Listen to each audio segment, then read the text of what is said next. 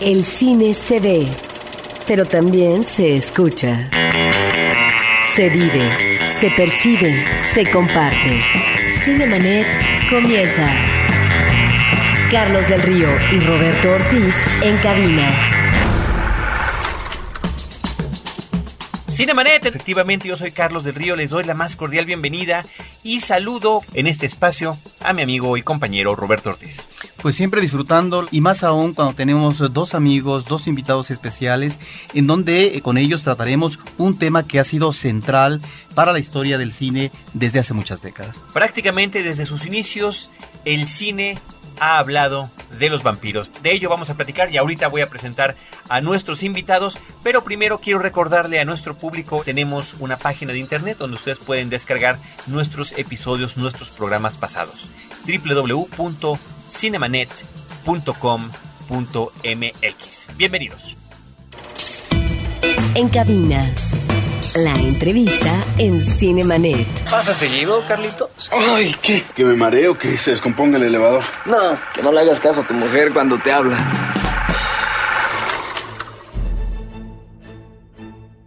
Pues están con nosotros para platicar de este tema dos queridos amigos y personas que ya nos han acompañado en otras ocasiones en nuestros programas de podcast. Por una parte, compañero en eh, nuestras aventuras de podcast, eh, locutor de un programa que se llama Testigos del Crimen, criminalista, diseñador, investigador, escritor, en fin, un hombre de muchas, muchas aficiones. Director de teatro. Director de teatro. Escritor, más bien. Escritor de teatro. Bueno, Roberto Coria, bienvenido una vez más a los micrófonos de Cinemanet. Siempre es un placer estar eh, acompañándoles en estas aventuras cinematográficas y pues un saludo a todos sus escuchas Muchísimas gracias. Y además que él es nuestro escucha, siempre nos manda mensajitos. para ganarme premios. Digo, el interés tiene pies, pero, pero bueno, sí, ustedes lo saben, soy un asiduo escucha de cinema. Gracias Roberto Coria por acompañarnos y saludos a Lupita Gutiérrez, a tu co-conductora. Por supuesto, le Por sus favor. saludos. Está también con nosotros Francisco de León Ramírez. Él es comunicólogo, poeta, cinéfilo, investigador de literatura fantástica y autor de un poemario que se llama Las Mil y Un Veces. La noche mil y un veces, la noche gracias. mil y un veces. Gracias por la invitación. Francisco de León, bienvenido. Le- digo cada que lo veo que me siento como en, en la Nueva España. Una cosa así. Bueno, la razón de haberlos convocado y de dedicar esta mañana, que además eh, no sé si sea el horario más oportuno, porque es justamente cuando los vampiros están descansando, pero es para hacer un programa temático, platicar de esta figura del vampiro en el cine, que efectivamente aparece desde el cine silente eh, y que cuya historia se ha narrado en otros momentos, pa- particularmente sobre el vampiro clásico, ¿no? Lo que queremos platicar el día de hoy con, con nuestros amigos, con nuestros especialistas, porque además ambos son apasionados del género del horror y de lo fantástico, Sí. Completamente. es hablar sobre ese otro cine de vampiros. ¿Cuáles son las variaciones que el cine ha encontrado a lo largo de distintas décadas, en distintos momentos históricos, para darle un- una, una vuelta de tuerca a la historia de los vampiros y que aún así siga teniendo esas eh, bases muy específicas? Un par de aspectos previos. Yo creo que es muy relevante que sea el día de hoy, en la mañana. Yo conocí las primeras películas de vampiros en funciones en el canal 4, en el canal 5, en el canal 11, sabatinas. Entonces fue el primer acercamiento que tuve hacia la figura del vampiro. Yo diría que incluso, aunque muchas personas hemos leído Drácula, la primera forma en que nos acercamos a los misterios del vampiro es gracias al cine. Y yo creo que es el cine el que le ha otorgado este matiz de inmortalidad al personaje de ficción en un primer plano. En un segundo, efectivamente, Carlos, yo creo que el vampiro es tan viejo como el cine. De hecho, Méliès filma una película, bueno, un cortometraje llamado Le Manière du Diable. Eh, la primera incursión filmada, eh, si mal no recuerdo, en 1896 86, en la cual se muestra de alguna manera o quedan asentados cuáles van a ser los elementos fundamentales del ya cine de vampiro, porque el cine de vampiro se ha constituido como un subgénero dentro del cine de horror, con convenciones muy acotadas, con actores, con situaciones ya perfectamente establecidas. Entonces aquí, en este eh, corto de George Méliès, donde por ejemplo, por, por cierto, él interpretaba a Mefistófeles, él aparece como un personaje macabro. Bueno, primeramente penetra a un torreón transformado en murciélago. Ahí, acto después de un pase de magia del mago Frank, se vuelve eh, corpóreo. se vuelve humano, adquiere forma humana y comienza a atormentar a una joven desamparada, virtuosa, bella, indefensa, mientras hace algunos pases en algún caldero donde salen criaturas nocturnas. Acto seguido entra un caballero andante, blandiendo una cruz y con la luz del Señor logra ahuyentar a esta presencia malvada y escapa. Entonces, es el, es el abuelito del cine de vampiros. Ya está ahí todo, todos los elementos están ahí. Y es que el cine de vampiros, bueno, obviamente eh, muchos podremos recordar el famoso Nosferatu de, de De Murnau, Murnau. 1922, una versión apócrifa del, del Drácula de Bram Stoker. El propio Drácula contiene los dos elementos que creo yo van a vender entradas eh, inequívocamente. Sexo y sangre. Francisco. Y bueno, a mí, y volviendo un poco a lo que decíamos hace, al inicio, qué mejor momento para hablar de vampiros que en la mañana porque están dormidos. no, no hay, no hay posibilidad de que vengan a atacarnos si no les gusta algo de lo que decimos. Sí, efectivamente, ¿no? Eh, creo que es un personaje que era indudable que tenía que llegar desde muy temprano a, al cine porque desde muy temprano también conquistó la imaginación literaria, ¿no? Si bien el primer vampiro como tal nos lo regala John William Polidori, que independientemente que tiene muchos retractores, el relato a mí me sigue pareciendo un relato bien construido y muy importante. 1816. 1816 exactamente y publicado en el 18. 19. Eh, es 19 exactamente. Ujú. A mí me sigue pareciendo un relato fundamental, ¿no? Porque, porque va a sentar las bases de lo que hoy conocemos como el vampiro, ¿no? El- ya el vampiro moderno, este aristócrata, ansioso de sangre, esta cualidad caballeresca, etcétera, que no existía en el mito, ¿no? Recordemos que eran ladrones, eran violadores, eran asesinos, los que estaban más en posibilidades de transformarse en vampiros, de acuerdo al folclore. Pero este ya, esta visión moderna del vampiro, digámoslo así, era indudable que en algún momento tenía que llegar al cine y que tenía que hacer su aparición además de, de manera temprana, ¿no? Obviamente, como decía Roberto, con el Nosferatu de Mornau va a cobrar, creo, ya su forma más definitoria, más definitoria que definitiva, y es dentro del mismo expresionismo alemán ya en su última etapa en Vampir, que va De Karl Dreyer. a, de Karl Dreyer, que va a cobrar, que va más bien a tomar su acta oficial de naturalización, ¿no? que como que ya se va a sentar como uno de los personajes fundamentales de la cinematografía universal. Ahora, Roberto mencionaba sangre y sexo, y efectivamente creo que son elementos fundamentales que si bien están ahí en la vertiente literaria, en el cine se van a aprovechar magistralmente porque son muy sugerentes en términos de imagen, que seduce, eh, digamos, dichas imágenes al espectador, y más aún después cuando llega el color. Sangre y sexo. En principio la sangre nos estaría remitiendo también con un ah, enfoque religioso, la sangre como vida. ¿Sí? ¿sí? Sí. En ese sentido me parece que es un tema muy perturbador. Eros y Thanatos. Exactamente. Y en el caso del sexo estamos ante las diferentes eh, posibilidades eh, que tiene el eh, ser humano de manifestarse en la sexualidad. En donde está esta, este tipo de relación sadomasoquista eh, y que también nos lleva, porque es la succión de la sangre a través de los colmillos, es realmente una agresión poderosa, pero también el vampiro eh, clava los colmillos no solamente en la mujer, sino también en el hombre. Por lo tanto, podríamos tener también aquí la connotación lésbica y, y homosexual, es decir, las diferentes variantes en términos de, de definición sexual, ¿sí? Y eh, por otra parte, de la cuestión de la vida, qué curioso, a través de la sangre. Es un elemento muy importante. Yo creo que algo que hay que señalar es que incluso en nuestra tradición judio-cristiana influye mucho el- la idea de la sangre, ¿no? Es una de las dos cosas que ofrece en sacrificio Cristo y el vampiro a la par está eh, accediendo a ello, ¿no? Es una especie de, ahora sí como decía Homero Simpson, ¿no? Es una afrenta al mismísimo Dios, ¿no? Sí. Eh, porque estamos más identificados con esta tradición. Si bien ya este, desde mucho antes se, se hablaba de la noción en muchas culturas de la sangre como el transporte del alma, incluso la llegan a manejar. Por ejemplo, ciertas culturas los guerreros no podían derramar demasiada sangre cuando mataban a un enemigo porque era como robarle el alma, etcétera. Creo que cobra una connotación mayor a partir de la llegada de la tradición judio-cristiana y probablemente incluso protestante, eh, porque la- lo que está enfrentando el vampiro es a la propia noción del sacrificio divino. Y en ¿no? ese Y sentido. lo reta con su eterna juventud además. Sí, exactamente, es un transgresor. En ese sentido, el Eros y el Thanatos, la sangre, el sexo, la muerte, entran al servicio del engranaje cinematográfico. Quiero pensar, eh, otorgándole la razón a Herschel Gordon Lewis, al famoso padre del cine gore, que decía, los hombres son los que pagan las entradas, luego entonces hay que ofrecerles este tipo de producto para que sea atractivo para todos ellos. A mí me gustaría eh, Roberto Coria y Francisco de León que continuaran además, porque bueno, creo que es muy oportuno esta charla sobre la evolución cinematográfica del vampiro. Ya nos platicaban de estos inicios de Georges Méliès con esta incursión en el cine de vampiros, bueno, de alguna manera, ¿no?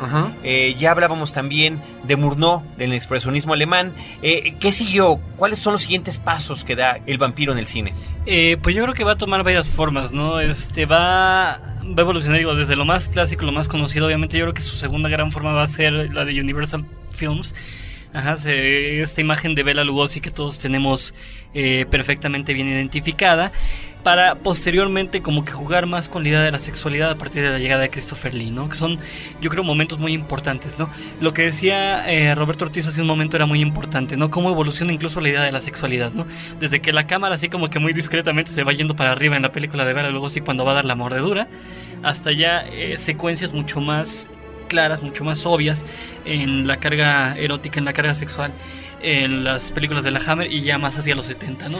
Sí, pero, pero ahí, hay, ahí hay una cuestión también importante, ¿no? Eh, las películas que, que estás mencionando con Bela Lugosi, blanco y negro, eh, en los años 30, eh, el cambio al color y la reinvención una vez más el del propio Drácula. ¿no? Claro, que era, que era un color completamente Vibrante. vivo, Chillón. por decirlo de alguna manera, ¿no? Chillante, visualmente estruendoso, pero además creo que se enfatizó la, seducción eh, sexual del vampiro. Pero fíjate que yo creo que el Drácula con Bela Lugosi, a pesar de que Bela Lugosi nunca muestra colmillos, a pesar de que no representa esta amenaza tan evidente para la mujer, creo yo que eh, muestra o nos entrega escenas de un erotismo eh, contenido y fascinante. El- el cómo se aproxima, cómo penetra el dormitorio transformado en vampiro, cómo lo hace furtivamente como lo hace el Don Juan. Quiero pensar en, en- en esa idea del seductor que entra a hurtadillas a robarse los favores de la damisela es lo que plasma Bela Lugosi en escena. Y efectivamente, la cámara de Todd Browning, eh, bueno, concretamente la cámara de Carl Front, sigue a Bela Lugosi eh, con estas manos eh, en esa expresión amenazante hasta la mujer. Amenazante justo- e hipnótico. e hipnótico. Cuando pensamos que está a punto de hincarle el diente, la cámara, como dice Francisco de León, se va hacia otro lado.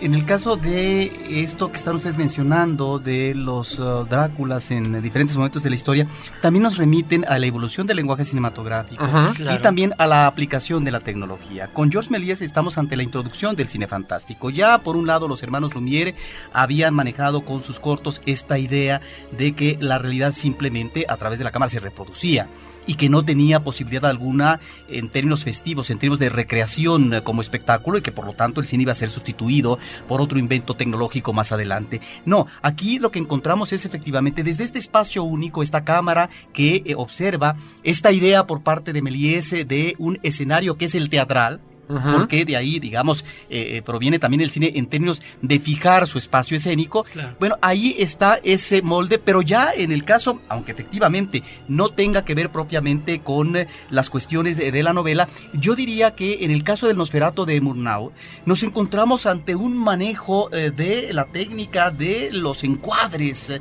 eh, que nos invitan a la seducción y al terror. Estas ah, contrapicadas, eh, donde observamos eh, a este ser amenazante, ominoso, bueno, realmente ahí encontramos estos elementos eh, que, que- que- van a ser, digamos, para lograr el miedo en el espectador y que después, por supuesto, directores más contemporáneos como eh, Herzog van a homenajear en color y tratar de reproducir tal cual, aunque finalmente se logra otra visión y otro manejo plástico a ese Nosferatu, porque Herzog decía Murnau era el mejor director del mundo. En el caso, por ejemplo, de la película eh, de Bela Lugosi, es eh, sobre todo, bueno, el trabajo efectivamente por parte de Lugosi, que venía sobre todo de todo un manejo teatral, etcétera, europeo, pero también el manejo de la escenografía que todavía nos está convidando los ramalazos del eh, expresionismo alemán y que es ese elemento escenográfico el que va a lograr esa seducción y este manejo realmente siniestro de miedo eh, para el espectador. Y ya cuando está la Bueno, realmente el color lo puede todo. Por eso una película se llama eh, Sangre de Drácula. Y es ahí donde efectivamente la sangre y el color está dando la connotación sexual de vida con nuevos tiempos, porque estos nuevos tiempos nos van a dejar de lado el aspecto, eh, eh, digamos, em, de la ortodoxia y nos va a llevar a otro tipo eh, de eh, variantes temáticas, como puede ser la cuestión lésbica, como puede ser, digamos, más adelante la cuestión homosexual por parte de Roman Polanski, es, es decir, con toda esa variante que más adelante ustedes van a platicar, Ajá. que enriquecen el subgénero de vampiros. Y nada más me gustaría que aquí hiciéramos un- un- unos comentarios de parte de nuestros invitados acerca de Christopher Lee, porque creo que Bela Lugosi y. Christopher Lee son, son los Dráculas clásicos, ¿no? De hecho, eh, yo creo que eh, gracias a Francis Ford Coppola han logrado insertar a Gary Oldman en esta triada de los grandes Dráculas cinematográficos. Sí. Christopher Lee, eh, eh, eh, volvemos a la misma idea. En algún momento platicábamos qué guasón nos gustaba más, el de Heath Ledger o el de Jack Nicholson. Podríamos entonces preguntarnos qué Drácula nos gusta más, Bela Lugosi, Christopher Lee, Gary Oldman, John Bon Jovi. Eh, Jack Palance, aunque ustedes no lo crean, también Jack interpretó a Drácula. Vaya, son visiones actorales distintas sobre un personaje memorable. Eh, tan interesante es el Drácula que propone eh, Bela Lugosi como el de Christopher Lee. El de Christopher Lee, ya con colmillos, eh, es más vibrante, enfatiza más toda esa carga bestial, porque si nosotros leemos entre páginas la novela de Bram Stoker, eh, compren El hombre que fue Drácula, por cierto, este, bueno, mi obra de teatro, el libro, este, nosotros podemos ver que Christopher Lee plasma toda esa bestialidad contenida. Drácula es el triunfo del instinto, eh, representado en el oriente, representado en estas naciones exóticas, Transilvania, que triunfa sobre el imperio británico que simboliza a la razón y simboliza al orden. Entonces yo creo que esta bestialidad, esta erotización, este vampiro que seduce a la mujer, que se alimenta de su virtud, es eh, encarnado magistralmente por este señor llamado Christopher Frank Carandini Lee. Ese es su nombre. Completo, mejor Completo. conocido como Christopher Lee para el resto de los mortales y valga si aquí la palabra tiene otra connotación. Sí, completamente. Eh, yo creo que lo que acaba de mencionar Roberto es muy importante para hablar de lo que es la gran constante, creo yo, del cine de vampiros o del personaje, incluso en la literatura, ¿no? El vampiro es ante todo un, un invasor. Es un invasor. No podemos identificarlo como otros personajes, por ejemplo, como Jekyll y Hyde, que manejan una dualidad humana, o el hombre lobo, que también es parte de nuestra condición, etcétera. El vampiro, desde su aparición, es más visto como una especie de plaga, como, un, como una especie de enfermedad. Es el invasor, es el que llega desde afuera para poseer algo. ¿No? A diferencia, insisto, de, de otros personajes. Yo creo que es la, la- la- la mejor constante que ha mantenido el, el cine de vampiros. De hecho, cuando tratan de identificarlos con, con nosotros, con- como seres humanos, como que son rosas, son incluso hasta torpes. O sea, digo, yo veo por ejemplo los vampiros de Anne Rice y sé que tiene muchos lectores, pero no me dicen nada. Porque son vampiros que están buscando más ser humanos que ser vampiros. Yo cada vez que veo una película digo, caray, ¿qué pasó con el vampiro que se sintió orgulloso de serlo? ¿no? Claro. Digo, De repente ¿De- desapareció. ¿En qué momento se volvió esto políticamente correcto? ¿no? Exactamente, ser vampiro ya era, una- era, era como la rebeldía, ¿no? En algún momento Carlos Monsiváis decía que la rebeldía ya había pasado de moda. El día que vi a ahí cantando que ella era rebelde, dije, sí, tiene razón, la rebeldía ya pasó de moda, ¿no? Algo así me pasó con el vampiro, ¿no? De repente desaparecieron los vampiros que estaban orgullosos de serlo y aparecían vampiros que se querían este redimir, etcétera, ¿no? Que querían humanizarse que más. querían tener contacto Ya no era ese gran invasor. humanidad perdida. Vamos a hacer una pequeña pausa en este programa. Están ustedes escuchando Horizonte 107.9 FM. Esto es Cinemanet. Están con ustedes Carlos del Río y Roberto Ortiz, nuestros invitados Roberto Coria y Francisco de León platicando sobre cine de vampiros. Y vamos a escuchar en este momento una cápsula que ha preparado nuestro equipo a propósito de lo que ha pasado con el vampiro en el cine mexicano. El vampiro mexicano. En Hollywood, el personaje del vampiro tuvo gran éxito con la caracterización que Bela Lugosi hiciera de un conde europeo sediento de chupar la sangre a los humanos. I am Dracula. Dracula. The very mention of the name brings to mind things so evil, so fantastic, so degrading. You wonder if it isn't all a dream, a nightmare. Después del Drácula de 1931, dirigido por Todd Browning, otras cinematografías abrevaron provechosamente de esta adaptación cinematográfica del libro de Bram Stoker. Sabía que responderías a mi pregunta viniendo hasta mi dormitorio. Yo. Yo. No, no digas nada, comprendo tu emoción. No hacen falta palabras. Sé lo que deseas. Nada más justo que la futura condesa de Frankenhausen Desee conocer el lecho que compartirá conmigo. No, no. ¡Míralo! No, no, no. También a México llegó la influencia a través de un ataúd con tierra procedente de Hungría y con la que el señor Duval, después de cumplirse 100 años de la muerte de un conde convertido hasta ese momento en tierra, dictaminaba con aire resuelto que ambos dominarían la comarca Sierra Negra. Será en la finca de los Sicomoros donde Duval, vuelto vampiro, succionará la sangre de Marta y a partir de entonces empiecen los dolores de cabeza de los comunes mortales. Realizada en 1957 por Fernando Méndez y actuada por Abel Salazar, Adriana Belter y Carmen Montejo, El vampiro es una de las películas mexicanas que mejor ha abordado el género de terror con todo y lo que implicó el manejo de ciertos efectos y atmósferas no siempre agraciados en la cinematografía de aquella época. Con agudeza, Méndez elaboró un vampiro correctamente interpretado por Germán Robles, respetó las convenciones genéricas y creó una ambientación sugerente. La neblina constante que cubre a los personajes y los entornos arrojó imágenes misteriosas en ocasiones muy bellas. El director se acompañó para la ocasión de un equipo talentoso. La fotografía fue de Rosalío Solano y la escenografía de Gunther Gerson. Este año se cumplen 100 años del nacimiento de Federico Méndez, uno de los mejores cultivadores del cine mexicano de terror.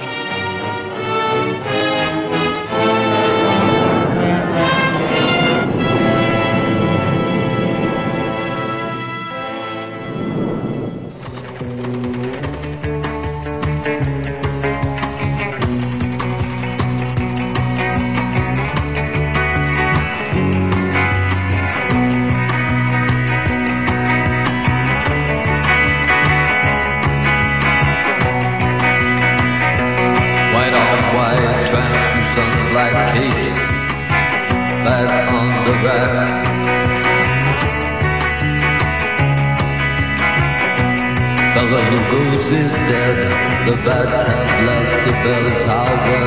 The victims have been bled, red velvet lines, the black box. Bella Lugos is dead.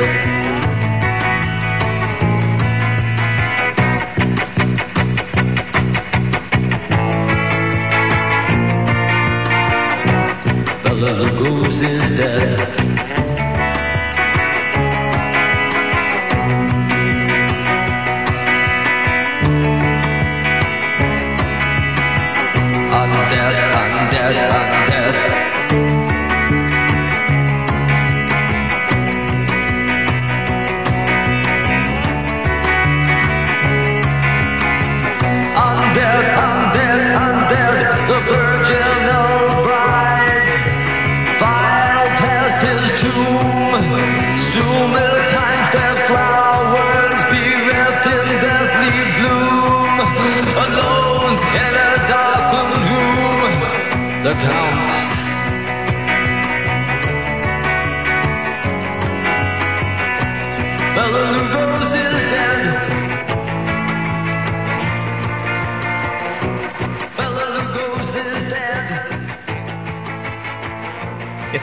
Escuchando Bela Lugosi is Dead de Bauhaus, muy a propósito de la charla que estamos teniendo acerca del cine de vampiros y lo más importante, que es la rola con la que inicia una de las películas que yo considero más interesantes en lo que a la variación del vampiro se refiere y que se llama The Hunger o El Ansia, como le pusieron aquí en México, con eh, la dirección de Tony Scott en una película protagonizada por un estupendo David Bowie, por una inolvidable y todavía bellísima Catherine Deneuve. Y, y Susan Sarandon. y Susan Sarandon. Y Susan Sarandon, que en qué momento estaba también ahí en esa película. Fíjate que, que la canción es contradictoria. Yo creo, y lo mencionaba, si te acuerdas, Roberto Ortiz en la Cineteca Nacional, yo creo que Bela Lugosi está más vivo y más vigente que nunca. Y no solamente Bela como actor, sino eh, la figura del personaje que estandarizó, de alguna manera se convirtió en el vampiro por excelencia.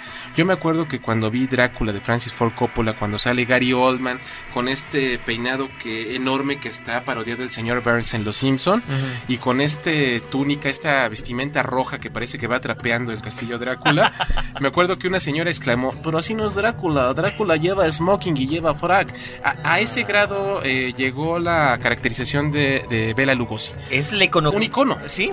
De hecho, en la cuenta que hace el American Film Institute de los villanos más memorables de todos los tiempos, entre los 10 primeros se encuentra el Drácula de Bela Lugosi. De Bela Lugosi. Por el impacto popular y además global que tuvo. Bueno, y Gary Oldman aprende a hablar húngaro, ¿no? Para hacer el personaje de Drácula. O sea, que el acento se le parezca a Bela Lugosi. Sí, completamente. Lo cual es interesante, que es la referencia y la referencia y la referencia. Eh, nos quedan unos minutitos antes de irnos a nuestro intermedio, pero quieren que arranquemos ya con estas variaciones. No sé si, si hacerlo a manera cronológica o conforme nos vayamos acordando. Podemos arrancar con la película de Tony Scott. Podemos comenzar a partir de los 80. Yo creo que antes de iniciar este, este recuento, el vampiro se convirtió en un subgénero del cine de horror. Ya lo mencionaba al inicio de esta plática. Y yo creo que como tal, el propio vampiro se ve obligado a renovarse, a revitalizarse, para mantener la capacidad de asustar a los espectadores.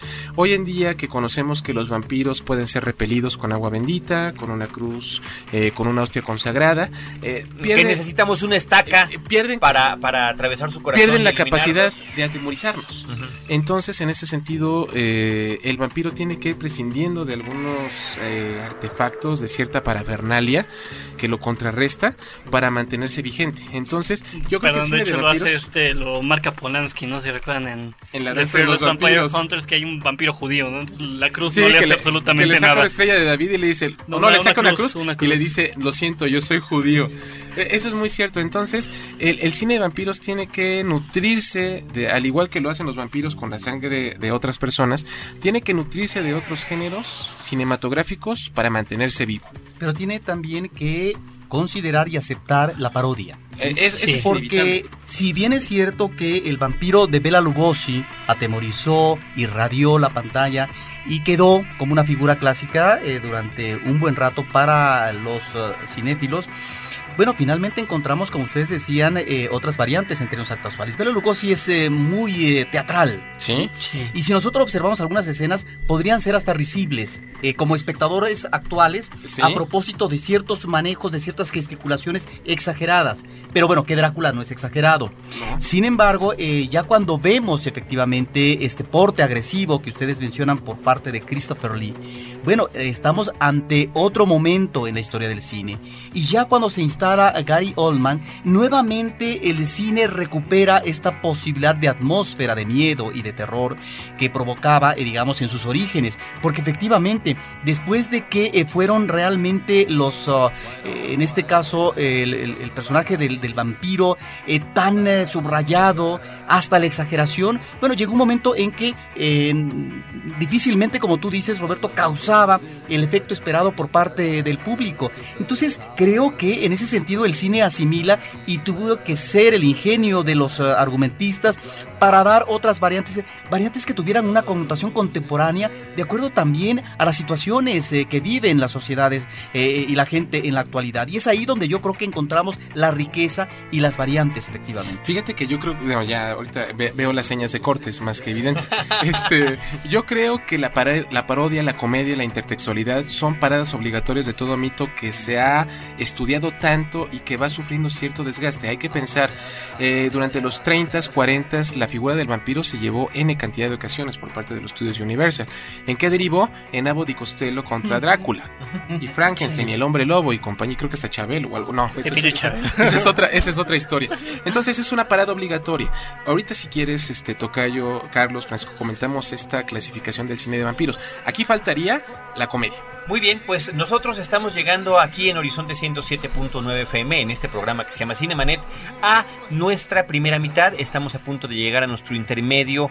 Este, creo que siempre el intermedio, Roberto Ortiz, es como, como de cuando éramos niños e íbamos al cine, que todavía había intermedio en nuestras salas. Yo quiero nos, palomitas. nos mandaban a la dulcería. Ustedes no sabían a la dulcería y nosotros regresaremos para acompañarles con cine, cine y más cine.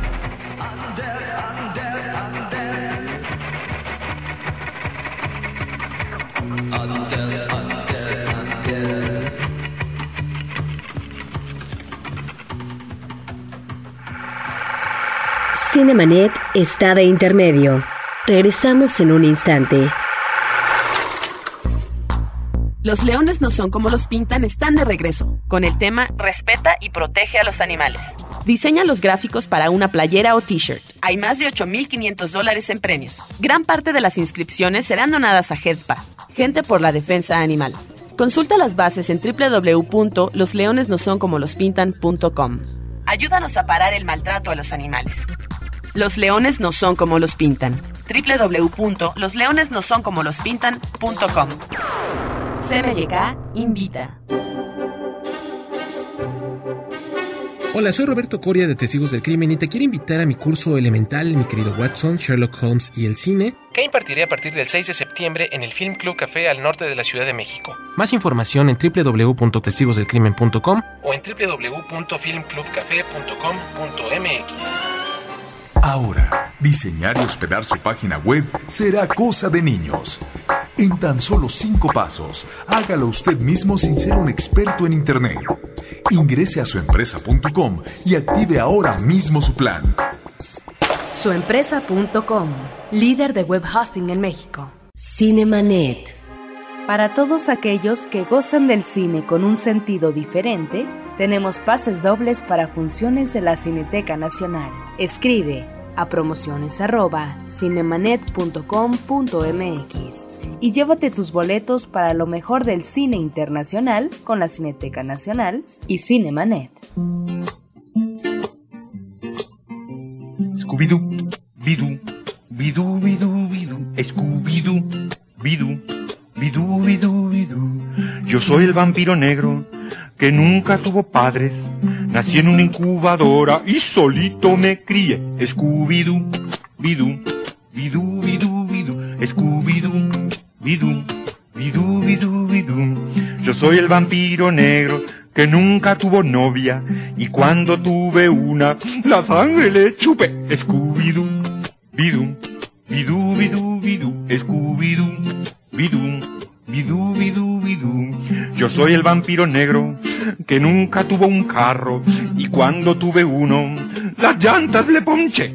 Scooby-Doo, Bidú, Bidú, Bidú, Bidú, Scooby-Doo, Bidú, Bidú, Bidú, Bidú. Yo soy el vampiro negro que nunca fue a la escuela y cuando fui a una, a todos asusté. Scooby-Doo, Bidú, Bidú, Bidú, Bidú, Scooby-Doo, Bidú, Bidú, Bidú, Bidú. Yo soy el vampiro negro que nunca tuvo profe cuando tuve uno, los pelos le paré. Continuamos en Cinemanet, sus amigos Carlos del Río y Roberto Ortiz de Cinemanet, con nuestros invitados Roberto Coria y Francisco de León platicando sobre el cine de vampiros. Nos quedamos eh, hace un ratito platicando o a punto de entrar a la plática sobre la comedia de vampiros y sobre esto, dinos Francisco de León, ¿qué es esto que estamos escuchando? Si quieren visitarme, les doy mi dirección. Cementerio 13, tumba 22, Scooby-Doo, Bidoo. Es una canción de Luis Pechetti, que digo, todos lo ubicamos como un gran este cantante dedicado a la música infantil y esto se llama El vampiro negro, ¿no? Que es una versión paródica bastante divertida. Políticamente incorrecto. Totalmente, ¿no? Y que además nos habla de cómo se han familiarizado a la figura del vampiro, ¿no?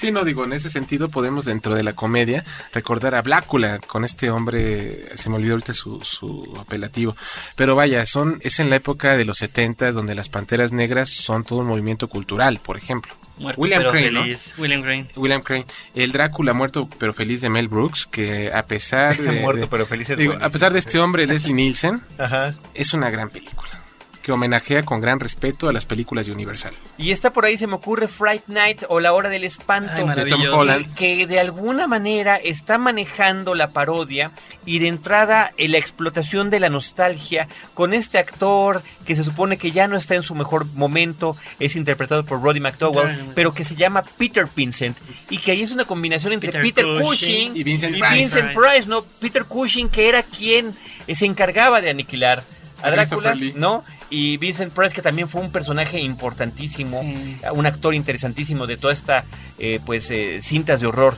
de la Hammer. Peter Vincent ahora se dedica en la actualidad, estamos hablando en ese momento de los años 80, donde además hubo gran cantidad de versiones distintas de películas de vampiros, pues a conducir un programa nocturno y presentando películas viejas, ¿no?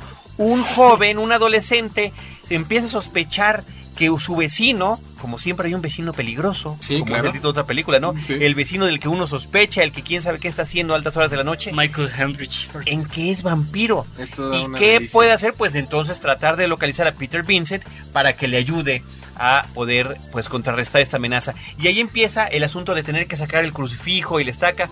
Y cuando se lo saca los vampiros dicen, esto no sirve si no te lo crees, ¿no? Exactamente. Y además, que más importante, no habla de nuevo de lo que comentábamos hace un momento, ¿no? El, el- el vampiro es el invasor. Creo que es lo que le ha faltado a las películas juveniles de vampiros a últimas fechas, ¿no? En aquel momento, nuevamente, el vampiro, este Michael Henry, lo que estaba haciendo era invadir el mundo seguro de este adolescente. De la No. misma manera en que Drácula invadió Inglaterra. Exactamente, ¿no? Hay una seguridad, hay una, está la novia, está todo, todo feliz en el asunto, y de repente llega ese sujeto a invadir esa, esa estabilidad en el pueblito. ¿no? Una gran Lo comedia. cambia. Ahora, Sí. eh, regresando nada más al título de La danza de los vampiros eh, de Roman Polanski, me parece que es una película excepcional, una película en donde está muy bien eh, manejada la dirección de arte y que tiene una escena realmente para la historia que es eh, la danza final donde nos muestra de manera colectiva a estos vampiros decadentes a partir de un maquillaje subrayado, a partir de un vestuario exagerado con ciertos colores que denotan efectivamente el paso del tiempo, como si fueran unas, una- unas ruinas. Y ese final que me parece formidable, en donde está considerando prácticamente la invasión del vampiro en la humanidad entera, ¿no? Es decir, como un buen gag de cierre. En ese sentido, en una impresión superficial podríamos pensar en la danza de los vampiros como una comedia, pero yo creo que es una, una película en el más estricto sentido del filme de vampiros tradicional que ya acota John L. Flynn, por ejemplo. Sí, y yo creo que más allá de esto, de hecho yo siempre considero la danza de los vampiros como el gran salto del vampiro a la modernidad. Sí, de No, acuerdo. era muy clásico, era un monstruo muy, muy clásico, pero ese es el gran paso a la modernidad, ¿no? Por un lado los vemos, eh, como decía Roberto, decadentes, con este notorio gusto por el placer, etcétera, etcétera, pero a la vez ya vemos una sofisticación que además va hacia el progreso. El propio personaje del vampiro yendo hacia ese progreso, yendo hacia ese nuevo mundo que se está vislumbrando en, en la Europa más occidental, de donde están ellos.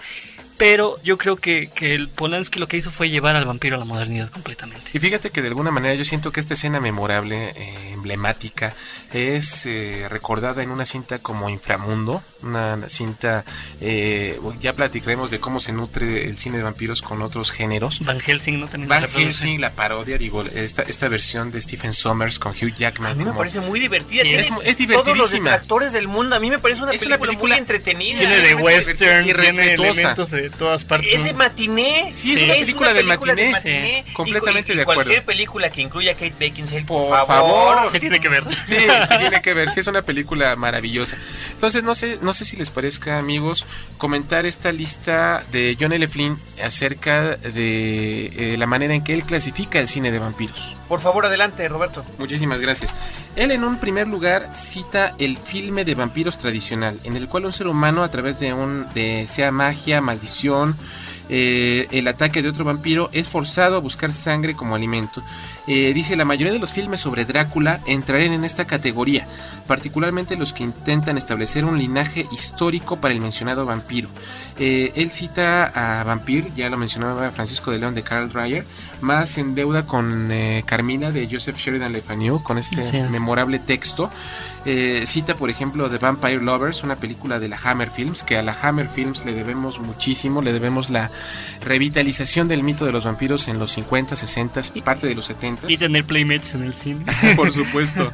Eh, citan, por ejemplo, Salem Slot, de, basada, bueno, obviamente la versión de Top Hopper, eh, basada en la novela de Stephen King, que recientemente fue llevada como una película para televisión, protagonizada ahora por Rob Lowe. Ahora, en aquel momento fue David Soul, no me equivoco. David Sí, Soul, David el, Soul el famoso de Starsky Ujú. Hutch, era, era él mismo.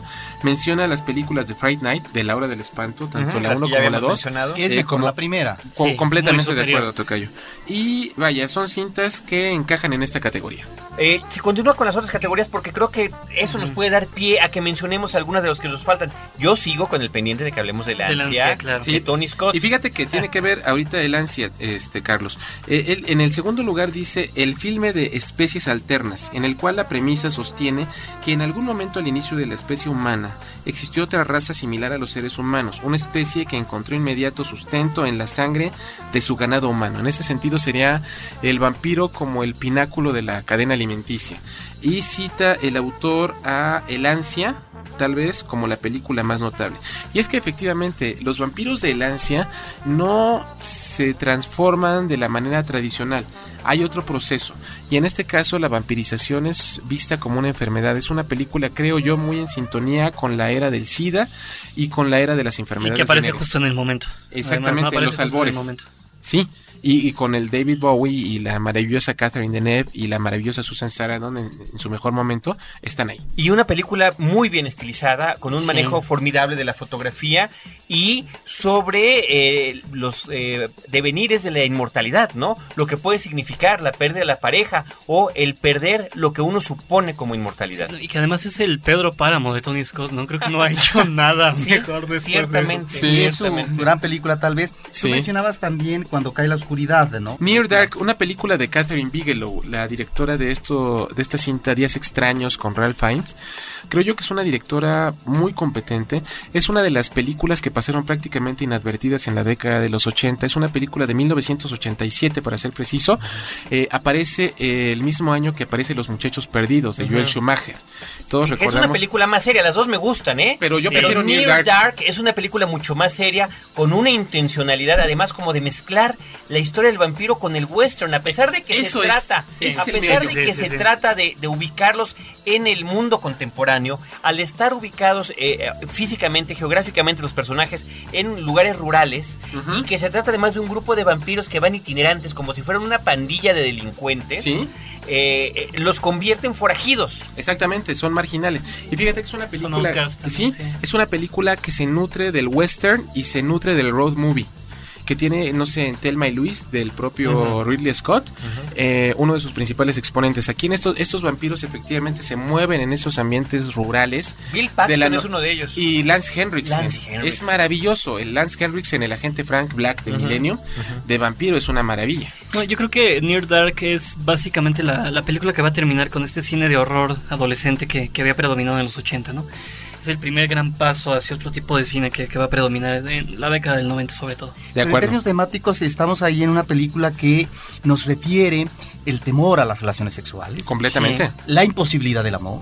Sí. Y que eh, creo que ahí, eh, digamos, se logra un magnífico trabajo de recreación a través de que, a través nuevamente de una fotografía excepcional como la que se maneja en el ansia, en donde están ahí los colores eh, manejando un tono, ¿sí? Lo mismo están los colores amarillos, lo mismo los colores azules, etcétera.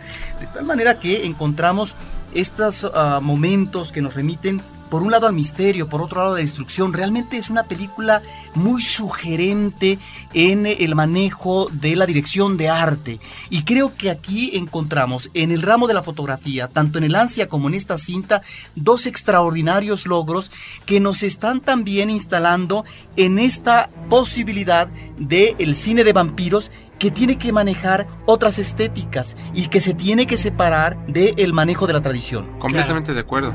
Y bueno, para, para seguir, el filme de vampiros degenerados y psicóticos es, es el siguiente escaño, donde seres humanos torcidos, más aptos para testigos del crimen, por ejemplo, piensan que son vampiros y tornan sus fantasías en hechos reales horripilantes.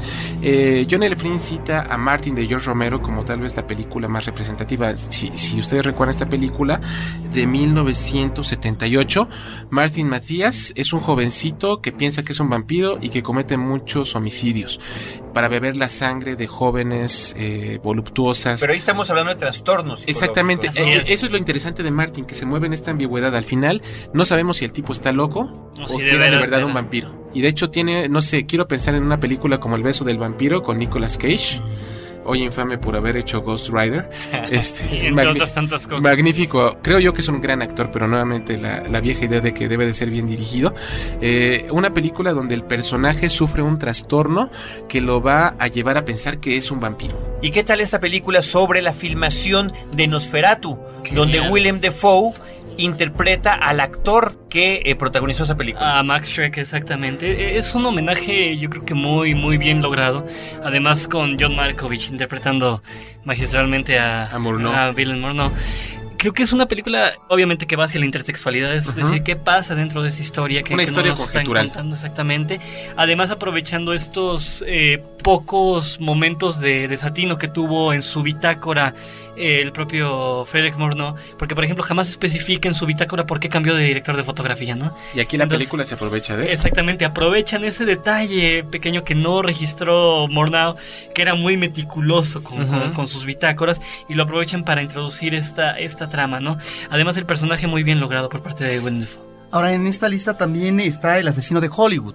En esta relación de la cuestión de eh, los humanos psicópatas, ¿no? Sí. Eh, esta película de eh, Vernon Zimmerman, que ahorita que estás hablando del homenaje al cine, aquí creo que se recupera esta idea del cine dentro del cine. Claro. Porque encontramos en este caso a un joven que es solitario, que es tímido, que vive en Los Ángeles eh, como capital del cine, que es proyeccionista, que en su casa proyecta clásicos del cine que tienen que ver con eh, el cine de gángsteres, el cine negro. En principio, proyecta Alma Negra de Raúl Walsh, proyecta El beso de la muerte de Henry Hathaway. Entonces, me parece que ahí, digamos, es el reconocimiento de un género importante a propósito del manejo de la fotografía, ¿sí? En los, los escenarios.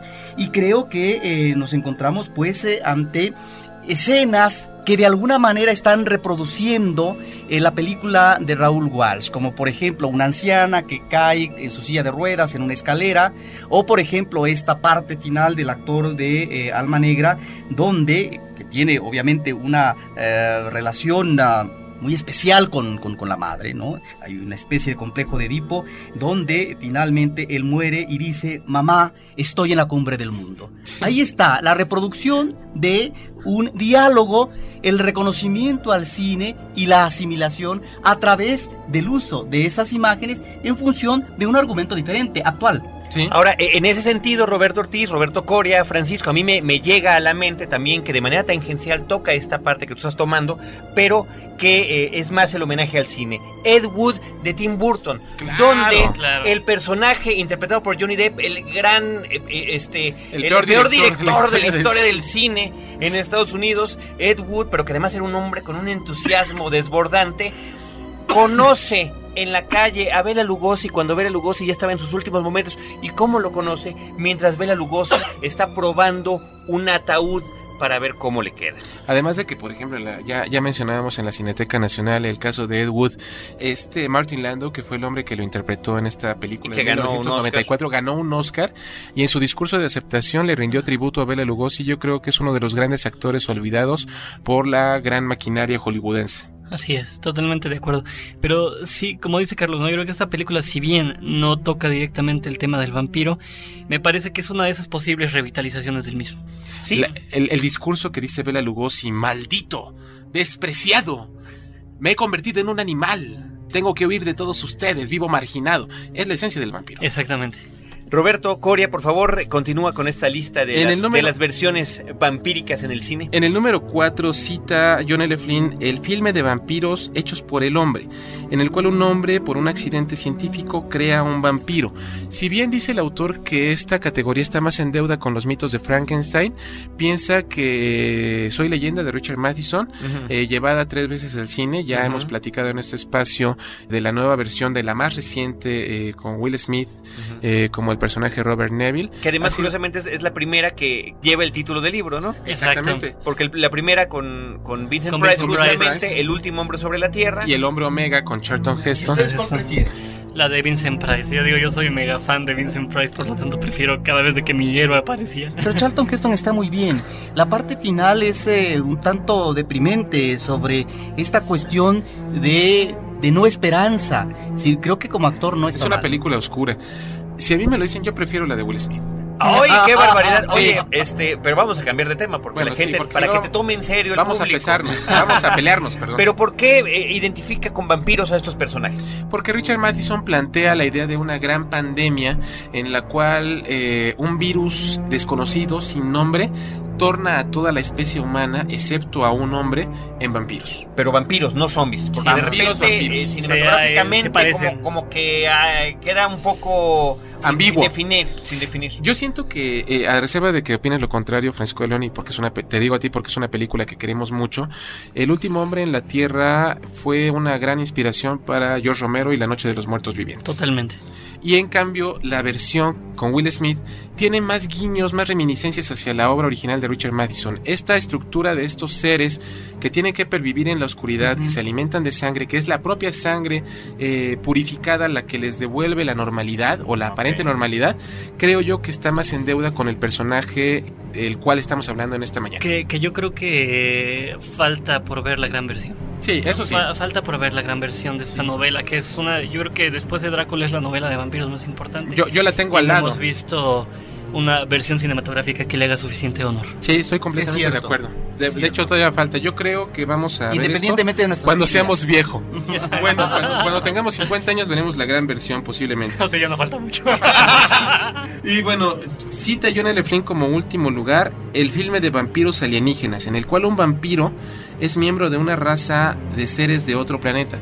La más notable, Life Force. Esa me gusta. Exactamente. Esa me gusta. Vienen de otro planeta. Es de los 80 también, si no me Sí, equivoco. 85. 1985, 86. Esa película es muy interesante porque tiene, ah, creo que tiene muchas lecturas. En primer lugar, se acerca a estas películas de ciencia ficción de los años 50 cuando el acontecimiento que amenaza la Tierra es de global. Es un asunto que va a acabar verdaderamente con todo nuestro planeta. Al mismo tiempo, está manejando este asunto de, de trasladar el origen de los vampiros a los extraterrestres y que estos personajes nos han visitado a lo largo de milenios en nuestro planeta y que a partir de ahí se fundan estos mitos. Y tiene que ser un astronauta en la época contemporánea, insisto, en ese momento, en los ochentas, cuando descubren una de estas naves con los personajes, ¿cómo los van a encontrar? Por supuesto, dormidos, durmiendo y siendo una de ellas además una hiper archirrecontra seductora Mujer. mujer en pues eh, En sin ropa, ropa. despoja, sin ropa, Sí, ¿no? sin ropa, completamente sí, no, sí, despojada comple- Oye, de pero es vestimentas, mañana, este, ¿no? Carlos, ese día. Pero bueno, sí, no, completamente de acuerdo. Además de que, por ejemplo, en el eh, eh, John L. Flynn cita esta película en este género, pero por ejemplo, hay otros autores, Leonard Wolf, por ejemplo, habla acerca del vampi- del filme de vampiros psíquicos, y en este caso, los vampiros de fuerza siniestra de Life Force no se alimentan de sangre, estos vampiros alienígenas de se alimentan de energía. De- de- que es el título de la película original, Life Force, la fuerza de vida, y que además tiene algunos de los efectos especiales más impresionantes que hayamos visto hasta este momento, que además eran los efectos físicos, ¿no? Sí. Eh, la forma en la que el vampiro se aproxima a la boca de su víctima y lo empieza a chupar y que esta persona se empieza A desecar. prácticamente, ¿no? Exactamente, hasta que quedan los huesos prácticamente. Como una pasita, como una momia de Guanajuato. Y estas escenas, creo que la película es exagerada, o sea, la película es, es- también tiene su tono paródico, al fin y al cabo, porque esas escenas masivas de destrucción en Londres... Sí, como todo en Ho- Toby Hopper, ¿no? Es muy sí, de él. Sí, es ese estilo, o sea, no es una película ni siquiera seria de ciencia ficción, pero que creo que nos brinda una de las variantes más interesantes. Eh, a- a- amigos de la mesa, amigos de Horizonte, amigos de Cinemanet, estamos ya en los últimos momentos, en los últimos minutos de nuestro programa. Hablamos, creo que prácticamente desde el cine mudo hasta nuestros tiempos, de lo que pasó con el cine de A mí me vampiros. parece importante Sí. nombrar la esposa del astronauta, con Johnny Depp, ¿no? Johnny Depp, sí, que no es propiamente dicha, o sea, na- no está declarada como una película de vampiros, pero yo creo que cabe perfectamente en la, en la idea, ¿no? Sobre todo este vampiro que viene de- de- del espacio exterior. Y que tiene reminiscencias, no sé, con el bebé de Rosemary, inevitables. Claro. Otro clásico del horror. ¿Qué es lo que viene para los vampiros? ¿Qué es lo que está pasando actualmente con el cine de vampiros? Yo pienso que todavía tiene mucho por entregar. Si vemos una película como 30 días de noche basada en una novela gráfica maravillosa, el final deja un poco que desear, pero se le debe a la novela gráfica, fueron es- estupendamente respetuosos de lo narrado por los autores. Yo pienso que va por ahí, es una película muy respetuosa con las convenciones del género, pero lo traslada a otras latitudes. Imagínense un ataque de vampiros en un lugar donde 30 días es de noche, como puede ser Alaska, ¿no? Esa es una premisa maravillosa. La propia Underworld y secuela muy poco afortunada, aunque sea es muy afortunado ver a Kate Beckinsale, tú lo Ujú, decías, es una película que se nutre de toda esta violencia, de esta estilización que establece de alguna manera la saga de The Matrix. Sí. Y a la vez es una película que rinde estos pequeños tributos a la danza de los vampiros, que rinde eh, homenajes a- al cine de vampiros clásico. Y es Shakespeare porque al final se trata de dos clanes que se odian, ¿no? Los Y- Montesco y los Capuleto. Sí, en este caso él eh, nos habla de una lucha de más de ocho siglos entre los hombres lobos y los vampiros. El propio Van Helsing, por ejemplo, ¿no? Sí, la, sí, la sí. película de Stephen Sommers. que decíamos no más en deuda incluso a veces con el western con el cine de aventuras etcétera tiene muchos elementos es una película muy divertida yo creo que dos de los mejores productos del cine de vampiros se los debemos a Guillermo del Toro Eso, eso sí que ni. La invención de Cronos me parece una de las Ah, eh. mejores películas de vampiros que ha habido en los últimos 20 años. Absolutamente cierto. Y Blade 2, ¿no? O sea, cómo devolverle el horror físico al vampiro, pues haciendo algo verdaderamente feo, ¿no? Él, él lo decía en una entrevista, ¿no? Uno ve a Brad Pitt y no se asusta. No. ve, ve uno a sus vampiros y sí dan miedo, ¿no? Entonces, esta revitalización más allá de los de las artes marciales y todos estos elementos tan propios de Blade, creo que Guillermo del Toro logró muy bien darle vida nuevamente a los vampiros. Yo estoy un poquito preocupado por el futuro del cine de vampiros. Últimamente vienen de nuevo estas llevar eh, el vampiro así como si hicieran Smallville o Beverly Hills 90210. Mm. Se empieza a poner muy de moda esta Mm. tendencia nuevamente. Viene Twilight, que el trailer Crepúsculo. Crepúsculo, que el trailer resulta francamente más que de horror horroroso. Pero creo que entonces a mí me interesaría mucho voltear a ver qué podrían hacer los europeos que están haciendo en este momento tan buen cine de horror con el tema del vampiro. Los Ahora, latinoamericanos. Tenemos que considerar que tal vez no es que esté en repliegue, pero está latente. Sí. Está ahí el germen del mal que en algún momento nos va a agredir, pero eh, no es el furor que encontramos en los años 70 y 80, ¿sí? No. en donde encontramos una serie de vertientes, donde está eh, la situación paródica. Estamos, claro, ante también los nuevos tiempos eh, en los últimos lustros de la industria, en donde se apunta hacia la ciencia ficción, tipo Guerra de las Galaxias y secuelas, donde se apunta a los superhéroes que finalmente se consolidan en los últimos años y en donde finalmente este tipo de eh, mitos que estaban muy bien en el Hollywood tradicional, tiene que cambiar efectivamente. Sí. Sí, vamos a encontrar nuevamente al vampiro, pero em, esperemos que tenga una reinstalación, pero no ya de la manera eh, como eh, fue vista hace muchas, muchas décadas. Pues muchísimas gracias a nuestros invitados. Quiero agradecerle a Roberto Coria, a Francisco Carlos, de León, que hayan dedicado sobre el cine de vampiros en Cinemanet. Creo que nos quedaron como muchas cositas más de qué hablar, pero pues el tiempo concluye nuestro programa. Gracias. Gracias, querido Carlos. Gracias, Tocayo. Y fue un placer, Paco de León, estar También, contigo. igualmente, gracias por la invitación. Y yo espero ver un vampiro cibernético, ¿no? Que robe sangre por vía internet o algo por el estilo. Ya veremos lo que nos deparan. Muchísimas gracias a todo nuestro equipo de producción. El día de hoy encabezado por Abel Cobos. Gracias también a Paulina Villavicencio, a Celeste North, a nuestro operador en la cabina. Y nosotros los esperamos con cine, cine y más cine.